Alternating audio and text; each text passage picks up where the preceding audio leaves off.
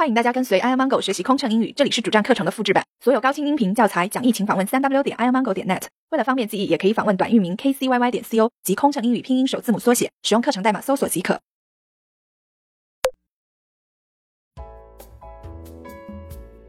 One hundred and twenty-six.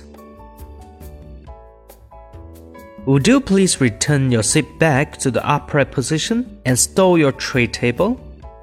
We'll be landing soon. 请将座椅靠背调整到正常位置，收起小桌板。我们的飞机很快就将着陆。One hundred and twenty-seven. We'll arrive at Beijing International Airport in 10 minutes. The local time is 8:10 p.m. You should have enough time to make the connection.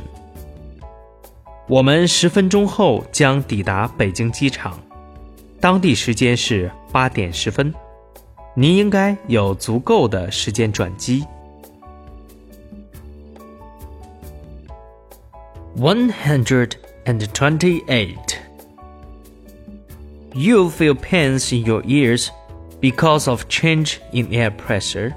You can relieve the earache by chewing gum.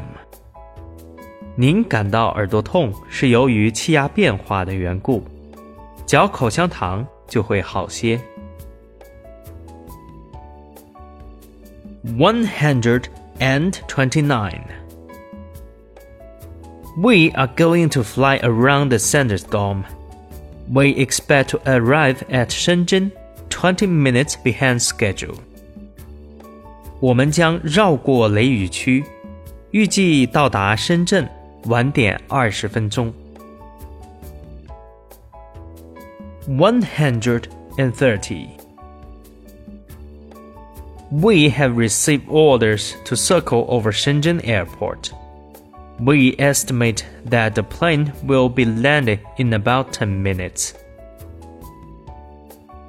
我们已接到在深圳机场 上空盘旋等待降落的命令，预计飞机将在十分钟后着陆。